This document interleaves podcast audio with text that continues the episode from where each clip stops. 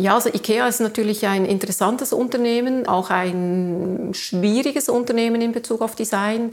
Ich sehe eigentlich die größte Designleistung der IKEA darin, dass dieses Unternehmen es geschafft hat, eine extrem funktionierende Logistik aufzubauen. Diese Tausenden, Hunderttausenden von Gegenständen nicht nur zu gestalten und zu produzieren, sondern auf der ganzen Welt verfügbar zu machen.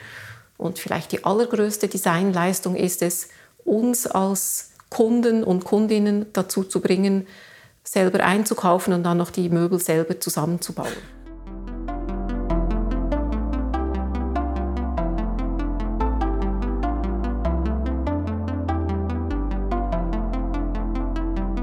Willkommen zum Podcast Warum gehen, wenn man tanzen kann des Kunstvereins Schichtwechsel. Mein Name ist Laura Hilti und ich freue mich, dass ich mich heute mit Merit Ernst unterhalten kann. Nach dem Studium der Kunstgeschichte, Filmwissenschaft und Publizistik an der Universität Zürich arbeitete Merit Ernst einige Jahre lang als wissenschaftliche Mitarbeiterin und Ausstellungskuratorin am Museum für Gestaltung Zürich. Im Anschluss widmete sie sich vermehrt dem Schreiben über Design, visuelle Kommunikation, Kino und Kunst und übernahm entsprechende Lehraufträge. Von 2003 an leitete sie während 18 Jahren die Redaktion für Kultur und Design bei Hochparterre, der Schweizer Zeitschrift für Architektur, Planung und Design. Heute ist sie Dozentin für Designgeschichte und Theorie an der Hochschule für Gestaltung und Kunst in Basel, schreibt über Design und widmet sich der Forschung über Designgeschichte. Sie setzt sich schon lange für eine hochstehende Kunst- und Designausbildung in der Schweiz sowie eine kritische Debatte über Design ein, unter anderem in ihrer Funktion als Vizepräsidentin des Schweizer Berufsverbands für das Design SDA. Merit Ernst lebt in Zürich und ist 55 Jahre alt. Vor ziemlich langer Zeit, als ich noch studierte, besuchte ich eine Podiumsdiskussion. Ich kann mich weder erinnern, wo die Diskussion war, noch wer die Teilnehmenden waren oder worum es ging. Ich kann mich aber sehr genau erinnern, wie beeindruckt ich von der Moderatorin war, die die Diskussion mit einer großen Präsenz und spannenden Fragen leitete. Diese Moderatorin war Merit Ernst. Ich habe später in verschiedenen Zusammenhängen immer wieder von ihr gehört, nicht zuletzt im Gespräch mit Hochparterre-Mitgründer Köbi Gantenbein. Es ist mir eine große Freude, Merit Ernst heute persönlich zu treffen. Wir befinden uns hier in der Nähe des Zürcher Bahnhofs in einem Sitzungszimmer des Hochparterre Verlags.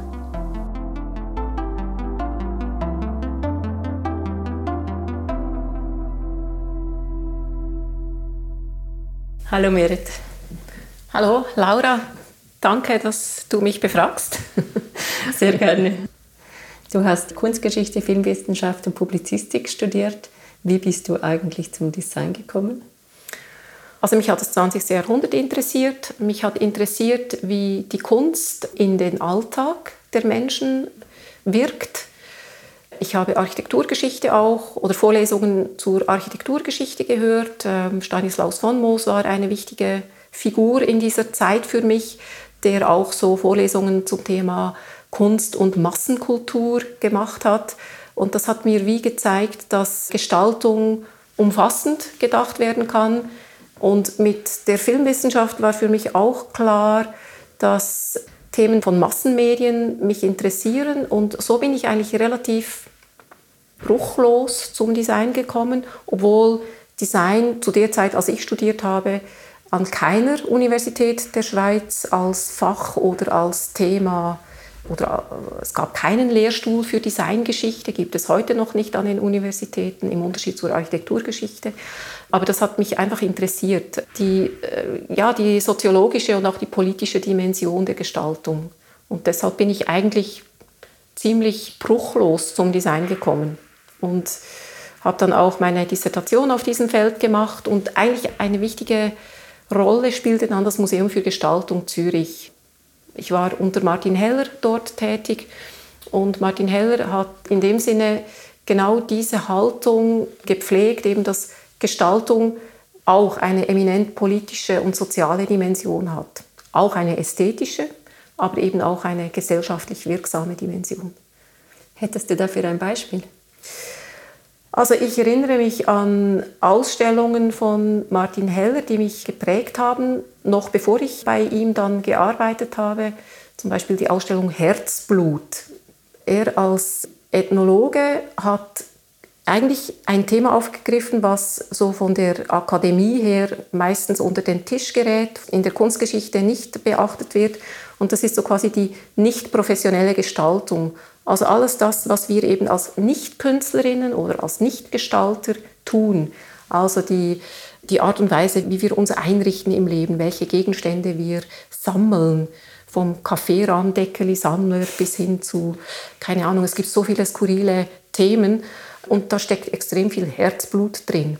Und das ist etwas, was man ernst nehmen kann, erforschen kann und das ist etwas, was eben von der so quasi akademischen Welt meistens nicht gemacht wird, also vor allem von der akademischen Kunstgeschichte nicht gemacht wird. Und das zeigt eben, dass Gestaltung viel mehr ist als das Gemälde im Kunstmuseum. Und das hat mich schon geprägt auch, fand das spannend. Du warst 18 Jahre lang beim Hochparterre und das war ja auch, soweit ich verstanden habe, ziemlich die Anfangszeit des Designjournalismus in der Schweiz.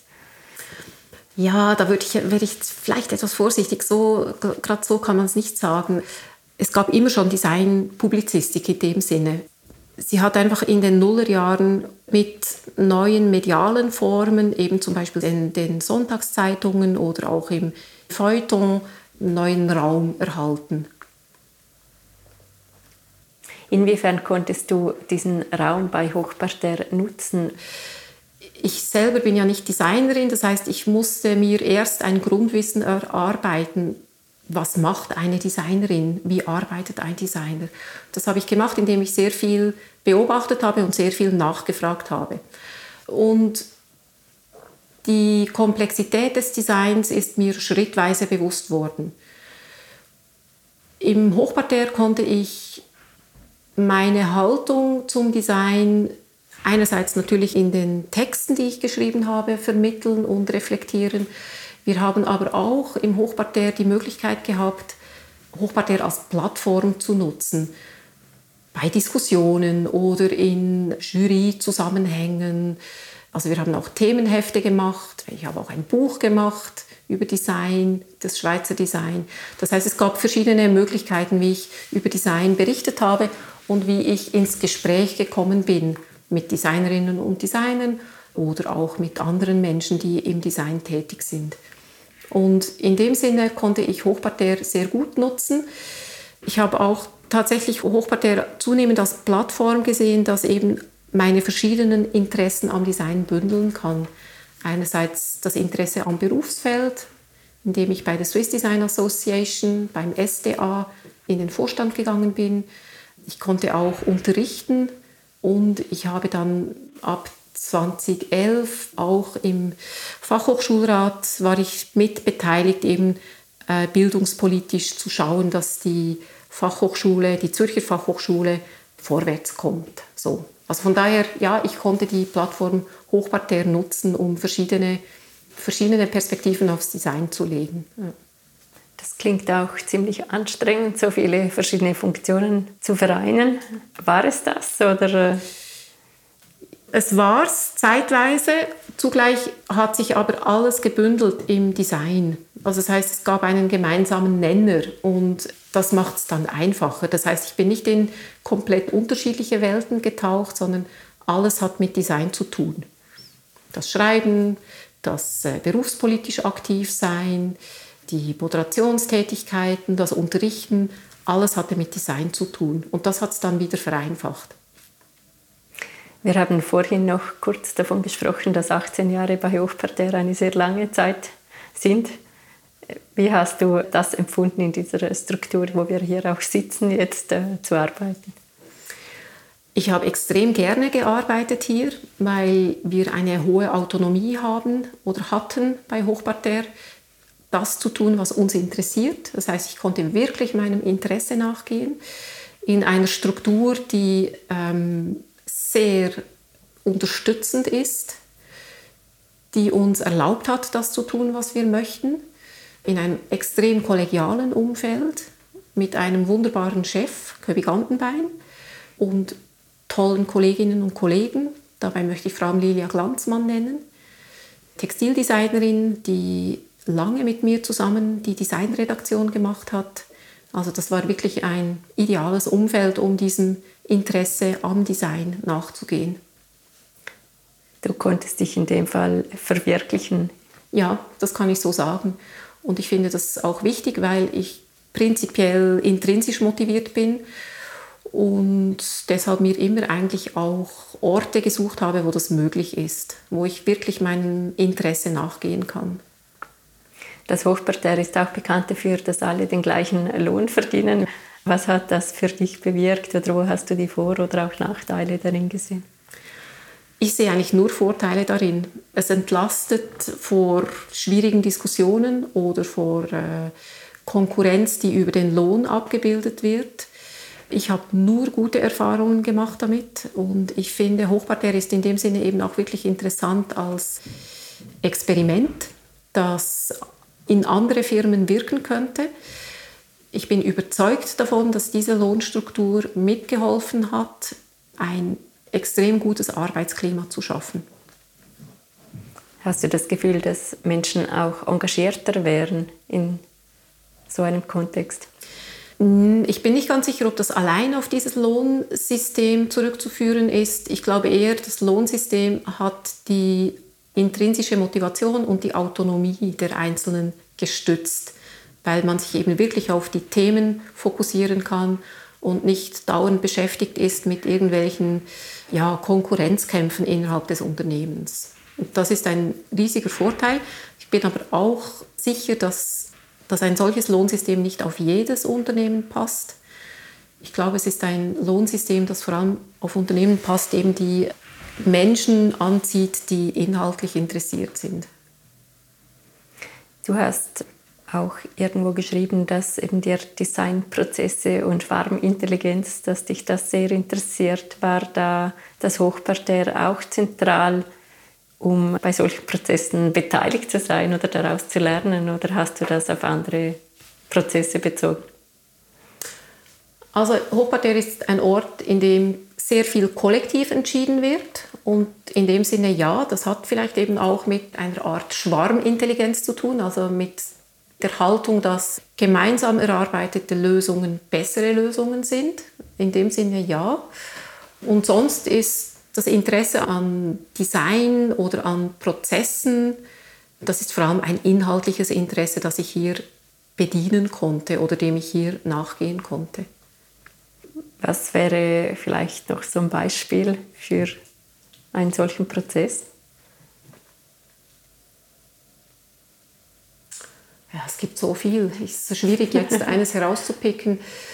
Also es gibt so ein methodisches Interesse an, an Prozessen, dem konnte ich eigentlich fast in jedem Gespräch nachgehen, das ich mit äh, einer Designerin, einem Designer geführt habe. Und das finde ich auch so toll, dass Designerinnen und Designer wirklich sind Profis für Prozesse. Und vor allem sind es auch Profis für Prozesse, deren Endpunkt nicht immer ganz klar ist. Also eben sie, sie gehen eigentlich ins Offene, wenn sie zu Beginn eines Designprozesses stehen. Und dann versuchen sie schrittweise diese, diese Offenheit einzugrenzen. Zum Teil ist diese Eingrenzung bereits durch das Briefing gegeben, aber eigentlich geht es immer darum, Möglichkeiten oder Möglichkeitsräume zu entdecken ja, und in diesem offenen Sinne einen Prozess zu gestalten. Und klar kommt dann der Moment, wo so quasi die Vorserie zum Beispiel dasteht und dann geht es weiter in die Verantwortung von anderen Menschen, des Marketings zum Beispiel, wenn es ein klassisches äh, Produkt ist. Oder es geht in die Öffentlichkeit, in die Benutzung. Und dann ist natürlich der Moment erreicht, wo die Designerin zurücktreten muss und in dem Sinne nur noch weiter beobachtet und dann aus dieser Beobachtung Schlüsse ziehen kann für den nächsten Prozess dieses methodische Interesse, das habe ich und das konnte ich im Gespräch mit vielen Designerinnen und Designern verhandeln, so quasi. Ja. Was meinst du mit verhandeln? Also sie daraufhin befragen, wie sie es machen und ob man es besser machen könnte, ob sie vielleicht auch etwas an einem konkreten Prozess etwas gelernt haben, das jetzt verallgemeinerbar ist, so in dem Sinne verhandeln, war vielleicht das falsche Wort verhandeln. Und gibt es solche verallgemeinerbaren Erkenntnisse oder hast du etwas mitnehmen können, vielleicht auch für dich oder für deine ja, Arbeit? Was mich wirklich interessiert am Design oder am Gespräch mit Designerinnen und Designern ist, dass sie eigentlich immer Vorschläge machen, die sie dann überprüfen. Sie wissen nicht, wie es herauskommt von Beginn weg. Also sie arbeiten zwar schon auf ein Ziel hin, aber wie dieses Ziel genau aussieht, das wissen sie zu Beginn des Prozesses nicht. Und das finde ich einfach sehr interessant, weil es auch, es zeigt mir etwas, pathetisch formuliert, auch wie das Leben sein könnte oder wie wir das Leben verstehen können. Weil am Schluss, klar, wir wissen alle, wissen, was das Ende des Lebens ist und trotzdem gehen wir ja eigentlich dauernd in eine Offenheit hinein, weil wir wissen nicht genau, wie es dann tatsächlich aussieht in fünf Jahren, in zehn Jahren. Und mit dieser Unsicherheit umzugehen und die eben auch ja, kreativ zu nutzen, das finde ich interessant. Und da zeigen mir, oder da zeigt mir Design ganz generell, wie man es machen könnte. Da könnten Designerinnen und Designer eine Art Überlebenstraining anbieten. Also gerade in Zeiten wie diesen, die durch eine wirklich hohe Unsicherheit geprägt sind, ja, finde ich schon, ja.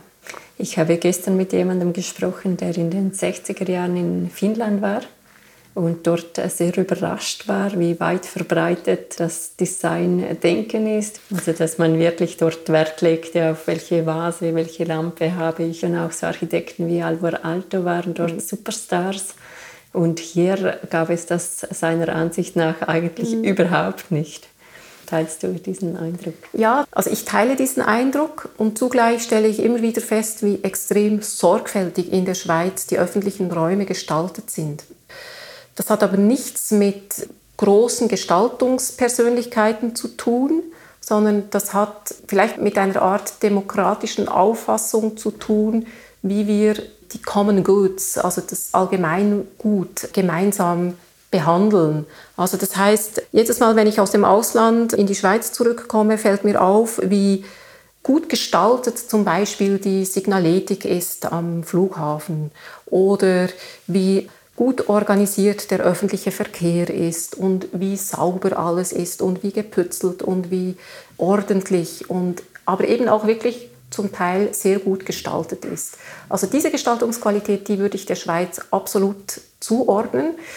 Die Verehrung von großen Gestalterpersönlichkeiten, das gibt es weniger in der Schweiz. Das ist tatsächlich so. Und es gibt vielleicht mögliche Antworten, dass wir generell etwas vorsichtig sind in der Heldenverehrung, generell in allen Feldern, egal ob Design oder in anderen Gebieten. Tatsächlich hat sich aber das Design in der Schweiz auch stärker so aus einem technisch-ingenieur bezogenen Blick auf Gestaltung entwickelt und weniger wie zum Beispiel eben in Skandinavien, aber vor allem auch in Italien über die Raffinesse der gut gestalteten Möbel zum Beispiel oder der Alltagskultur. Das fehlt in der Schweiz tatsächlich etwas.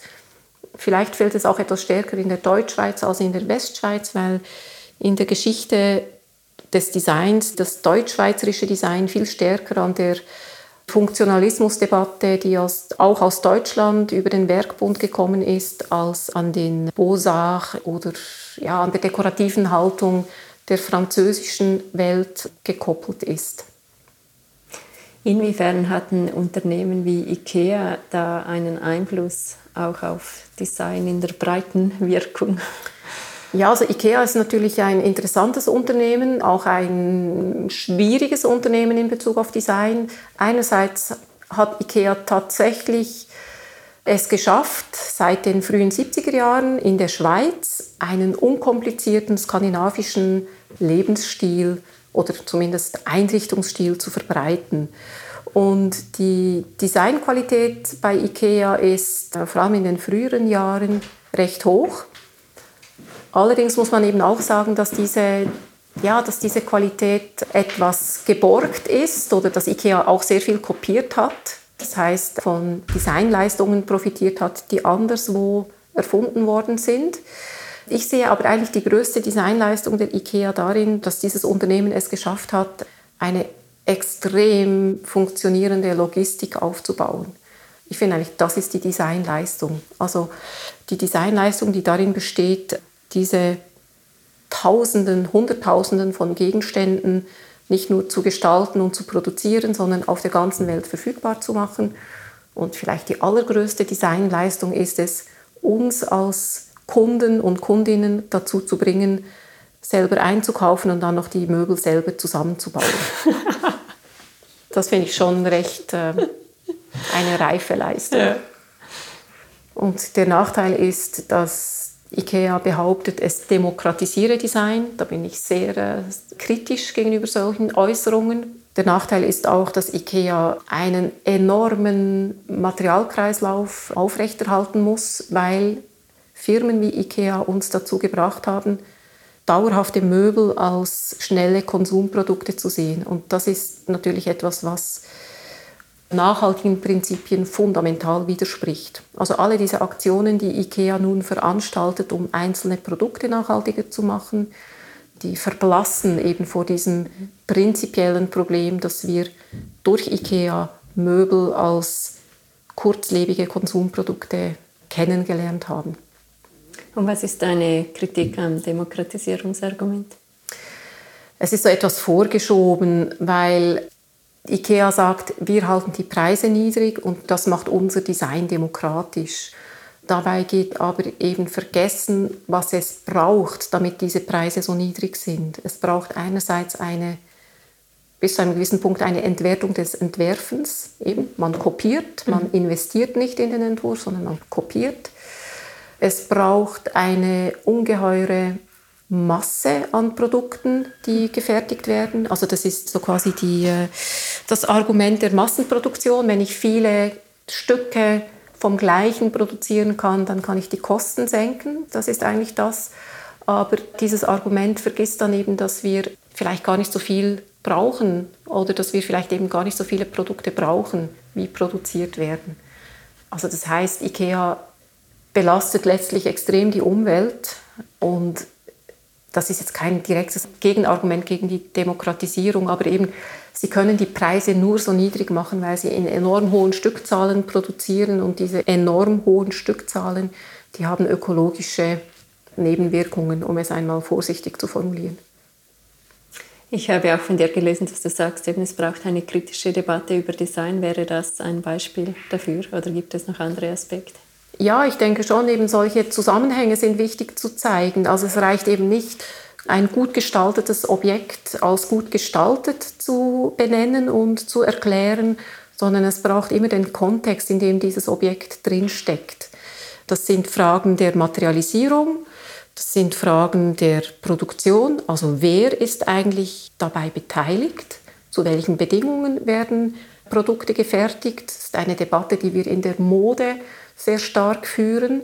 Also unter welchen Arbeitsbedingungen werden diese billigen Klamotten eigentlich hergestellt. Es sind eben ökologische Argumente, wie ich sie gerade genannt habe. Es sind auch semantische Argumente, also die Frage danach, was bedeuten diese Gegenstände. Das sind dann vielleicht stärker in einem engeren Sinne Designfragen, also was, was wird vermittelt mit diesem Objekt, an wen richtet sich dieses Objekt, schließt dieses Objekt hm, eine Gruppe von Menschen aus. Das sind dann sofort Fragen nach Diversität oder auch Gender, die wir kritisch anschauen müssen. Also das heißt, wir können eigentlich aus allen Perspektiven auf ein Objekt schauen. Wichtig ist immer, dass wir es eben in einen größeren Zusammenhang stellen. Was wäre ein solches Objekt, das jemanden ausschließt oder eine Gruppe von Personen? Also im öffentlichen Raum gibt es solche Objekte die eine Benutzung aktiv behindern. Das sind ganz einfache Dinge wie zum Beispiel Unterteilungen auf Sitzbänken im öffentlichen Raum, so dass sich niemand hinlegen kann. Ja, dann gibt es im Bereich Gender Design natürlich Dinge, die quasi Geschlechterrollen festigen. Ich denke da jetzt zum Beispiel an Werbekampagnen von auch von Dorf, die zwar sehr inklusiv sein wollen, aber dann in Bezug auf Hautfarbe zum Beispiel also zumindest gibt es eine Kampagne, die total in die Hose ging, weil eben auf der semantischen Ebene zu wenig genau geachtet wurde, wie Stereotypen von Hautfarbe vermittelt wurden. Also da gibt es schon Dinge auch, die in dem Sinne, mm, ja, weil sie Stereotypen befestigen, ausschließen. Es braucht ja ein unglaublich großes Wissen darüber, um solche Dinge politisch korrekt und gut zu machen. Jetzt sagen wir auch als Grafikdesignerin. Ja, wie vermittelt man das alles in einer Ausbildung? Weil es gibt das Handwerk, es gibt so viele Aspekte, also dass man alle diese aktuellen Diskurse da noch einschließen kann. Ja, also klar, man kann nicht alles vermitteln, ist schlichtweg nicht möglich. Deshalb denke ich, ist es wichtig, dass man die Studierenden darauf aufmerksam macht, dass die Dinge meistens eben komplex sind und ihnen die Befähigung gibt, zumindest zu wissen, dass die Dinge komplex sind. Klingt jetzt sehr einfach, aber eigentlich ist das, ist das die Grundlage, damit sie dann eben im Beruf Aufträge daraufhin abschätzen können was sie bedeuten und ihre eigene Arbeit auch daraufhin kritisieren können oder reflektieren können, was sie auslösen, wie sie wirken. Ich habe lustigerweise gerade gestern ein interessantes Gespräch geführt mit einem befreundeten Designer, der auch Forscher ist. Und er hat auch gemeint, dass eben die Frage von Wirkung etwas ist, was, was wir den Studierenden stärker vermitteln sollten. Also nicht nur, dass sie wissen, wie man etwas gestaltet, sondern dass sie auch wissen oder abschätzen können, wie etwas wirkt in die Gesellschaft hinein. Ich glaube, das ist extrem wichtig, dass wir sie daraufhin vorbereiten, dass sie das tun sollen.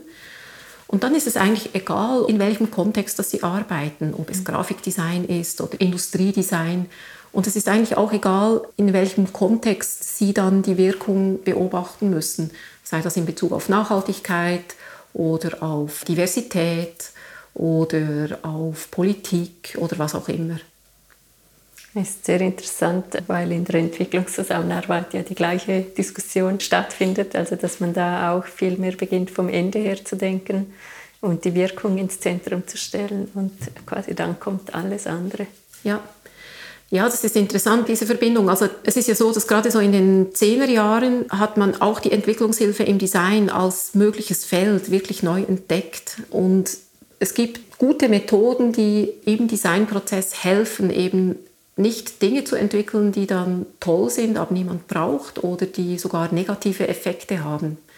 Und das ist etwas, was, ja, da hat Design auch eine hohe Verantwortung, finde ich, dass man bis ans Ende denkt oder sogar eben auch im Kreislauf denkt, also daran denkt, dass dann eine Gruppe von Menschen mit dieser Lösung umgehen muss. Und zwar langfristig, nicht nur solange das Ding gerade noch neu dasteht, sondern es muss reparaturfähig sein, man muss es weiterentwickeln können, man muss, man muss es adaptieren können auf neue Situationen. Erst dann ist es wirklich ein gutes Design im Entwicklungszusammenhang. Gibt es einen Gegenstand, der für dich für eine Art von Design steht, die dir besonders am Herzen liegt? Es gibt viele Gegenstände, die ich mag. Es gibt auch viele Gegenstände, die ich interessant finde, um sie auf Probleme des Designs hin anzuschauen.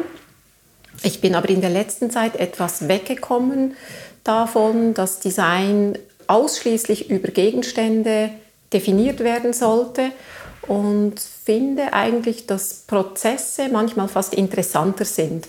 Prozesse wie zum Beispiel eine neue Geschichte zu erzählen über Design oder auch Prozesse, die einen bestehenden Zustand verbessern oder Prozesse, die auf Krisensituationen reagieren. Da haben wir ja in den letzten zwei Jahren viel Anschauungsmaterial bekommen.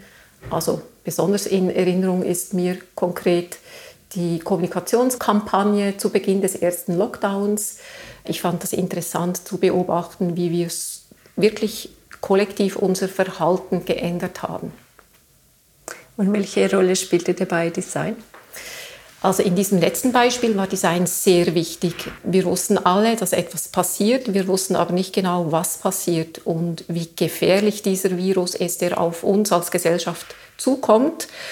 Die Art und Weise, wie propagiert wurde, dass wir zu Hause bleiben sollen, dass wir vorsichtig sein sollen, dass wir verletzliche Personen schützen müssen.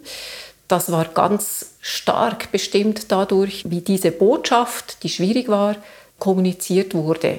mit einfachen, manche sagten auch nicht sehr raffinierten grafischen Mitteln, aber mich hat besonders eben fasziniert, wie wirksam diese Botschaft gewesen ist, die wir alle an den Plakatstellen oder auch in einfachen Aufforderungen auf der Autobahn lesen konnten. Ist das auch nachweisbar, dass das vielleicht im Vergleich zu anderen Ländern äh, sehr gut gewirkt hat? Oder ist das ein persönlicher Eindruck? Das ist erstmal ein persönlicher Eindruck und natürlich wäre dieser Vergleich ein Forschungsthema. Das müsste man jetzt ganz genau im Detail analysieren, weil selbstverständlich, wie du sagst, die Schweiz war nicht das einzige Land. Im Gegenteil, wir waren Teil von einer ganzen Gruppe von Ländern oder auch von Regionen, die rasch reagieren mussten und dazu eben auch auf die Hilfe von Design zurückgreifen mussten. Ich habe gelesen, dass du Design als grundlegende Fähigkeit beschrieben hast, Dinge zu planen und damit die Zukunft vorwegzunehmen. Könnte man das auf dieses Beispiel auch anwenden? Ja, in einem ganz generellen oder in einem ganz grundlegenden Sinn kann Design als, als eine allgemein menschliche Fähigkeit definiert werden. Wir alle tun das im Alltag. Wir beobachten Dinge, wir versuchen uns vorzustellen, wie man Situationen verändern könnte und arbeiten dann darauf hin. Wir gestalten Räume, wir gestalten Situationen, um eben Dinge für uns oder für eine größere Gruppe zu verbessern oder anders zu machen, so dass es besser passt. Und auf dieses Beispiel zurückzukommen, ja, ich denke, auch da hat diese Fähigkeit eine wichtige Rolle gespielt, vorwegzunehmen, was sein könnte und vielleicht eben auch zu kommunizieren, dass die Situation, die uns erwartet, unsicher ist oder nicht von Beginn weg klar war, wie diese Situation sein wird. Und da kann natürlich Gestaltung mithelfen, diese Unsicherheit zu, zu verkleinern, zu verringern, indem eben möglichst klar kommuniziert wird, aber auch eben so kommuniziert wird, dass die Unsicherheit ja besser erträglich wird, weil die Unsicherheit kann man ja nicht wegdiskutieren oder wegkommunizieren in dem Fall. So wie du Design beschreibst, könnte es fast alles sein. Oder täusche ich mich? Wie grenzt man denn dieses Feld überhaupt ein? Genau, also wenn man sagt, diese grundlegende Fähigkeit, die haben alle Menschen zu planen und Dinge zu verbessern, dann hat man noch keine Antwort darauf gefunden, was denn das spezifische Wissen ist, das Design heutzutage mit einbezieht oder ist. Also das heißt, wenn wir von professionellem Design sprechen, dann muss man schon sagen, das sind Fähigkeiten, die über diese allgemeine menschliche Fähigkeit hinausgehen. Ich kann es vielleicht an einem Beispiel machen. Designerinnen und Designer, die lernen im Studium, wie man Prototypen macht. Also Prototypen als die Gegenstände, die etwas vorwegnehmen, aber eben das, was noch nicht ist, überprüfbar machen sei es mit einfachen Kartonmodellen oder sei es im digitalen Bereich mit CAD-Zeichnungen oder dreidimensionalen Darstellungen. Also alle diese Dinge, die uns helfen, eine Idee zu überprüfen. Und selbstverständlich braucht es dazu Skills, Fähigkeiten, die man sich erwerben kann, eben in der Ausbildung zum Beispiel, und über die nicht alle Menschen im gleichen Maße verfügen. Das heißt, es gibt schon auch eine Seite des Designs, die wir mit Professionalisierung bezeichnen können, die eben mehr umfasst als dieses einfache Planen und Vorwegnehmen von Situationen. Seit wann gibt es überhaupt dementsprechende Ausbildungen in der Schweiz? Also das Design, wie wir es heute in einem professionellen Sinn verstehen, das geht eigentlich zurück ins 19. Jahrhundert, zu dem Moment, als nicht zuletzt bedingt durch die Industrialisierung, Menschen gesucht wurden, die entwerfen können für die Maschine. Also die Entwürfe zeichnen können, Muster zeichnen. Musterzeichnung war zum Beispiel so ein wichtiges Feld. Also Menschen, die entwerfen können, damit diese Entwürfe dann maschinell in großen oder auch kleineren Serien produziert werden konnten. Und tatsächlich ist die Idee, dass man diese Menschen besonders ausbilden muss, im letzten Drittel des 19. Jahrhunderts gewachsen. Es gab die ersten Kunstgewerbeschulen, oft angegliedert an Kunstgewerbemuseen. Und an diesen Schulen wurden eben genau diese Musterzeichnerinnen und äh, Entwerferinnen ausgebildet. Und in den Kunstgewerbemuseen wurden dazu auch sogenannte Mustersammlungen angelegt, so quasi die Sammlung von guten Beispielen, von Beispielen guter Gestaltung, an denen eben die Schülerinnen und Schüler das erlernt haben. Und dann hat sich diese Ausbildung natürlich entwickelt und professionalisiert. In der Schweiz ist die Ausbildung stark geprägt durch dieses sehr praxisorientierte Modell der Kunstgewerbeschule. Und das hat sich eigentlich weitergezogen bis jetzt in die tertiäre Bildung, die an den Fachhochschulen vermittelt wird im Design. Die Idee, dass man so quasi Theorie und Praxis verbindet und eng zusammenführt. Das heißt eben, dass ich nicht nur in der Theorie weiß, was ein Prototyp ist oder wie man Prozesse gestaltet, sondern dass ich als Studentin dieses Wissen in der Werkstatt umsetzen kann und auch überprüfen kann. Das ist etwas ein anderes Modell als in anderen Ländern, die stärker von der Kunstakademie geprägt waren, also von Unterrichtsmodellen, die stärker auf ein Meister-Schüler-Verhältnis abgezielt haben. Das hat die Schweiz nicht gekannt. Die Schweiz hat sich gegen Modelle der Akademie ausgesprochen. Wahrscheinlich auch aus dem Grund, dass doch ein relativ großes Misstrauen gegenüber staatlichen Akademien vorherrschte und dass die Bildung eigentlich von Beginn weg in der Schweiz sehr regional ausgerichtet war. Respektive sieht man heute noch, dass die Kantone die Bildungshoheit haben. Außer der ETH Zürich und Lausanne, also der Eidgenössischen Technischen Hochschulen, die auf der Bundesebene verwaltet werden, sind eigentlich alle Bildungsinstitutionen auf kantonaler Ebene angesiedelt. Und dieser Praxisbezug, der zieht sich durch alle Bereiche, also sei es Grafikdesign, Modedesign, Industriedesign, das kann man so verallgemeinern. Genau, bis hin zu den neuen Disziplinen, die erst so ab den 90er Jahren aufgekommen sind, wie Interaction Design, dann später Game Design, alle diese virtuellen oder die Gestaltung der virtuellen Welt, das sind natürlich jüngere Entwicklungen. Aber auch dort ist der Praxisbezug wichtig denn auch die digitale Gestaltung, die muss überprüft werden, auch wenn wir sie nicht im, so quasi haptisch erfassen können, obwohl virtuelle Realitäten zunehmend auch haptisch bespielt werden. Also auch da ist natürlich der Praxisbezug wichtig. Du warst ja maßgeblich daran beteiligt, auch solche Curricula weiterzuentwickeln. Was gab es genau weiterzuentwickeln oder wo lag da dein Interesse und dein Fokus? Mhm. An den Kunst- und Designhochschulen wird praxisnah ausgebildet und mit dem Bachelorabschluss hat man die Berufsbefähigung. Das heißt, die Menschen, die in drei Jahren mit einem Praxisjahr vorangestellt zu einem Bachelor in Design gelangen, die müssen so ausgebildet werden, dass sie fit sind, ins Berufsfeld einzutauchen. Jetzt ist es aber so, dass auch die Berufswelt oder die Praxisfelder, die verändern sich zum Beispiel unter dem Einfluss der Digitalisierung. Und das kann recht schnell gehen.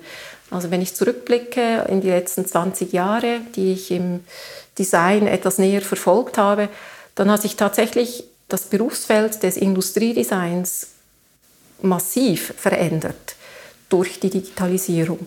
Auch dadurch, dass zunehmend auch die Produktion verlagert wurde. Eine Tendenz, die schon lange anhält, selbstverständlich. Aber es ist so, dass mit den digitalen Möglichkeiten die Entfernung vom Entwerfen auf einem Kontinent und der Produktion auf einem anderen Kontinent, die wurde so quasi immer einfacher überbrückt durch die Digitalisierung. Das führte aber eben auch dazu, dass der Entwurf oder die Entwicklung von Produkten sich unter Umständen von dieser materiellen Überprüfung etwas entfernt hat. Und darauf muss man reagieren in der Ausbildung zum Beispiel, aber indem man zum Beispiel eben auch die Nachteile dieser Entfernung thematisiert oder indem man die wichtige Rolle des Prototypisierens stärker betont. Also es gibt Umstände, die in der Praxis, in der Berufswelt angesiedelt sind, die zurückschlagen auf das Curriculum. Und dann kommt hinzu, dass natürlich die Ausbildung damit konfrontiert ist, dass sie ja in die Zukunft wirkt. Das heißt, eigentlich müssen die Hochschulen immer schon in den Curricula die Zukunft vorwegnehmen. Denn sie können ja nicht die Menschen ausbilden und wenn sie dann rauskommen aus der Schule, dann ist das Wissen, das sie haben, nicht mehr aktuell, sondern eigentlich müssen die Studierenden befähigt werden, in die Zukunft hinein befähigt werden. Und das ist recht anspruchsvoll. Im Moment sind das natürlich Themen der Nachhaltigkeit, die sehr drängend sind. Auch deswegen, weil Design eine hohe Verantwortlichkeit hat in dem Gebiet, weil Design uns ja zeigt, wie man nachhaltig agieren kann oder soll. Und darauf muss natürlich die Ausbildung reagieren und in dem Sinne auch ein Stück weit die Zukunft vorwegnehmen. Seit wann gibt es diesen Fokus äh, verstärkt auf Nachhaltigkeit und Umweltschutz etc.? Es gibt eine Gruppe von Studierenden, die sind schon lange an diesen Themen dran. Also ich erinnere mich spätestens Ende der Nullerjahre, dass es Diplomarbeiten gegeben hat oder Bachelorarbeiten später, die sich mit Nachhaltigkeitsthemen auseinandergesetzt haben, worüber wir auch berichtet haben im Hochparterre. Das heißt, es gab eigentlich immer schon eine Nachfrage auf Seite der Studierenden, dass sie auf dieses Thema hin mehr wissen müssen oder ja, besser ausgebildet werden. Historisch gesehen ist das natürlich eine Diskussion, die viel weiter zurückgreift bis in die 70er Jahre mit Viktor Papanek zum Beispiel, einem Design-Ausbilder vor allem und Theoretiker, der 1972 gezeigt hat, dass Design eigentlich eine sehr hohe Verantwortung hat, wenn es darum geht, die Welt umweltverträglicher, nachhaltiger, aber auch sozial nachhaltiger machen sollte. Also das heißt, in der Designgeschichte gibt es diese Entwicklung schon länger. Sie hat Ende Nullerjahre und zu Beginn der Zehnerjahre eine neue Aktualität auch hier an den Schulen erfahren. Die Schweiz war jetzt nicht Vorreiter in diesem Gebiet. Es gab zum Beispiel die Ausbildungsinstitutionen in Holland, die früher an diesen Themen dran waren. Jetzt gerade machen wir ein Forschungsprojekt zum Thema, wie können wir Zirkularität, also zirkuläre Prozesse, besser vermitteln in Design und Kunst. Also das setzt eigentlich an an der Idee, dass vor allem die Wirtschaft nicht mehr in einer linearen Abfolge produzieren soll. Also Take, Make, Waste ist das Schlagwort, also Rohstoffe nehmen, etwas daraus machen und dann so quasi in den Abfall werfen nach Gebrauch, sondern dass eben dieser lineare Prozess durch Rezyklieren, also durch Wiederverwertung, durch Rezyklieren, durch Wiederverwerten der Rohstoffe oder der Materialien geschlossen werden kann. Und das ist eine Idee, die es auch schon länger gibt. Man kennt sie auch unter dem Stichwort Cradle to Cradle, also von der Wiege zur Wiege statt von der Wiege zur Bahre. Also diese Idee, dass wir eigentlich in einem Kreislauf produzieren und konsumieren sollten. Und wenn man diesen Gedanken ernst nimmt, dann bedeutet das, dass wir wirklich unser gesamtes System, wie wir wirtschaften, wie wir konsumieren und produzieren, umbauen muss. Und das Design spielt eine wichtige Rolle, weil Design uns Technologien in den Gebrauch vermittelt. Also Design zeigt uns, wie wir mit den Dingen umgehen können. Ein einfaches Beispiel ist, ich muss als Konsumentin darauf aufmerksam gemacht werden, ob ich ein Produkt rezyklieren kann. Also ich muss irgendwie mitkriegen, wissen, ob ich jetzt diese PET-Flasche eben in die PET-Sammlung geben kann. Das ist inzwischen allgemein gut, aber es gibt viele Dinge, von denen ich nicht weiß, wie zum Beispiel bei dieser Brille, die besteht aus Acetat. Ich weiß jetzt nicht genau, wenn ich die nicht mehr brauche oder haben will, kann ich die irgendwo hingeben. Natürlich könnte sie einen Secondhand-Laden geben für eine zweite Nutzung, aber wenn sie vielleicht kaputt ist, wüsste ich jetzt nicht genau, ob ich diesen Werkstoff wiederverwerten kann und wo ich das machen muss. Das heißt, Design kann uns helfen, einerseits, dass wir wissen, wie wir Dinge in den Kreislauf bringen. Und Design kann aber eben auch dafür besorgt sein, dass von Beginn weg ein Produkt aus nachhaltigen Materialien besteht. Also dass es vielleicht eben ein anderes Material für diese Brille günstiger wäre als äh, das üblicherweise benutzte Material. Man merkt, dass es ein Thema ist, das dich fasziniert oder täuscht der Eindruck? Nein, das ist extrem wichtig, weil ich äh, mich beelendet es natürlich, wenn ich sehe, wie, in welche Richtung wir im Moment laufen in Bezug auf biologische Diversität, in Bezug auf Nachhaltigkeit und das müssen wir dringend ändern. Und ich denke, jeder kleine Schritt, den wir dazu beitragen können, ist wichtig. Und die Studierenden daraufhin zu befähigen, dass sie Teil sind von, von besseren Lösungen oder von anderen Konzepten, die auch gesellschaftlich verträglich sind, das, äh, das ist mir extrem wichtig. Hast du das Gefühl, dass das langsam eine Breitenwirkung entfaltet? Weil wenn ich so an Lifestyle- und Designmagazine denke, ist das nicht das erste Thema, das mir in den Sinn kommen würde. Nein, im Lifestyle, also in all diesen Bereichen, die auf schnellen Konsum ausgerichtet sind, ist das noch kein Thema. Die Wirtschaft allerdings, die ist schon sehr viel mehr bewusst, dass es einen Wechsel gibt, dass es diese Transition braucht. Und sie suchen eigentlich nach Lösungen. Sie brauchen auch die Unterstützung der Politik im Sinne von Klarheit, was an Regeln gelten soll, weil sonst können sie ihr Geschäftsmodell nicht weiterführen. Also das heißt, die Wirtschaft ist eigentlich schon sehr viel in gewissen Bereichen schon sehr viel weiter, als wir als KonsumentInnen manchmal mitbekommen. Es braucht aber eben auf allen Ebenen ein Umdenken. Also die produzierende Wirtschaft muss umdenken, wir als Konsumierende müssen umdenken, die Politik muss umdenken und vorwärts machen mit, ja, mit klaren Vorgaben, was es braucht, damit die Wirtschaft zirkulär werden kann und damit wir nachhaltig konsumieren können. Ich bin auch etwas skeptisch, wenn wir alles nur einem Teil zuweisen. Also wenn wir sagen, ja, die Konsumenten sind schuld, weil sie nicht nachhaltig konsumieren. Das ist zu kurz gedacht.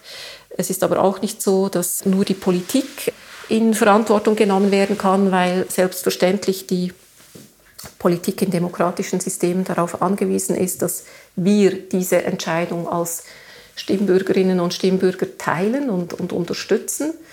Und die Wirtschaft braucht es eben auch dazu. Die muss auch sehen, dass es ökonomisch Sinn macht, nachhaltiger zu werden. Und das funktioniert nur, wenn wir eben eine bessere und kostengerechtere ja, Rechnung auftun. Also es kann nicht sein, dass Schadstoffe nichts kosten und deshalb die Wirtschaft zu wenig animiert wird, das anzupacken und anders zu machen. Ich habe auf Social Media gesehen, dass du dich auch stark gesellschaftlich engagierst. Ich habe ein Zitat rausgeschrieben. Da hast du geschrieben, das skandieren ein paar verwirrte Kuhglückler Liberté vor der Haustüre und vergessen wieder mal Solidarität. Aber auch jetzt zum Ukraine-Krieg hast du eine Solidaritätskundgebung geteilt. Warum ist es dir wichtig, dich auch öffentlich zu positionieren? Ja, also ich tue das natürlich unter, wie soll ich sagen, mit kleinem Risiko, wenn ich das auf Social Media verbreite. Ja, ich, ich finde schon, wir kommen nur als Gesellschaft weiter.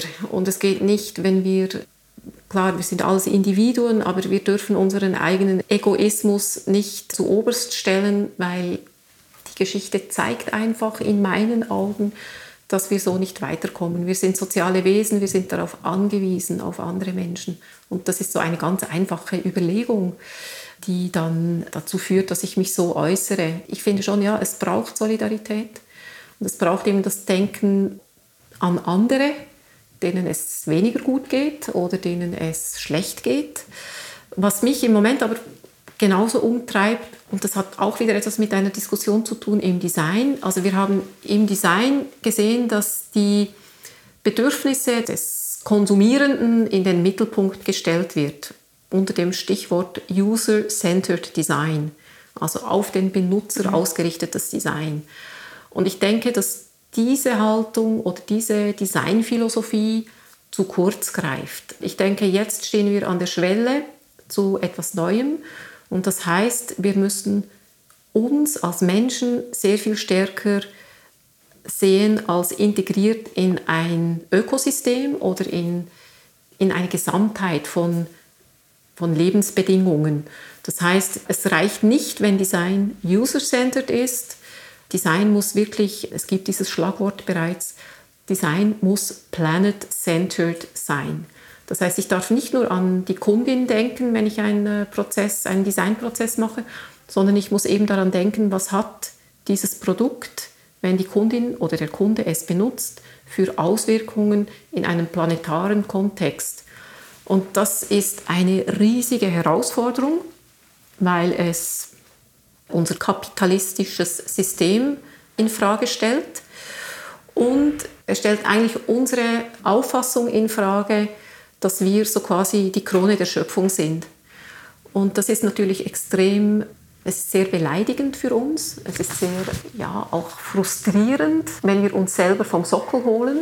Es ist eine narzisstische Kränkung eigentlich, aber es ist unabdingbar, dass wir viel stärker an, ja, an die Gesamtheit dieses Systems, dieses ökologischen Systems denken, wovon wir wirklich nur ein Teil sind, wenn auch ein sehr schädlicher Teil im Moment müssen wir eine gewisse Bescheidenheit lernen. Ja, das predigt sich sehr leicht ja. und in der Praxis ist es ganz schwierig, weil ich nutze auch jeden Tag mein Handy und meinen Computer und ich esse immer auch noch Fleisch und trage eine Lederjacke und das alles sind Dinge, die wir natürlich zurückfahren müssen, ja.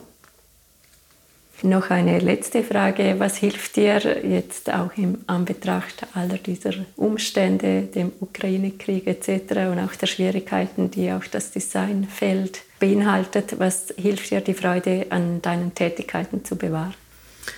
Ja, das ist eine harte Frage. Es ist gerade sehr schwierig, finde ich. Etwas, was mir hilft, ist die Arbeit mit den Studierenden. Das hilft mir, wenn ich sehe, dass sie sich solidarisieren, wenn ich sehe, dass sie kritisch sind und Fragen stellen und Dinge wissen wollen. Es hilft mir auch, wenn ich sehe, dass sie überzeugt sind, dass sie etwas beitragen können, auch wenn sie noch nicht genau wissen wie. Und ich kann ihnen da ja keine Antwort liefern. Das sind schon Dinge, die helfen. Ja. Dann möchte ich mich ganz herzlich für dieses Interview bedanken und ja, alles Gute für alle deine Tätigkeiten. Danke vielmals.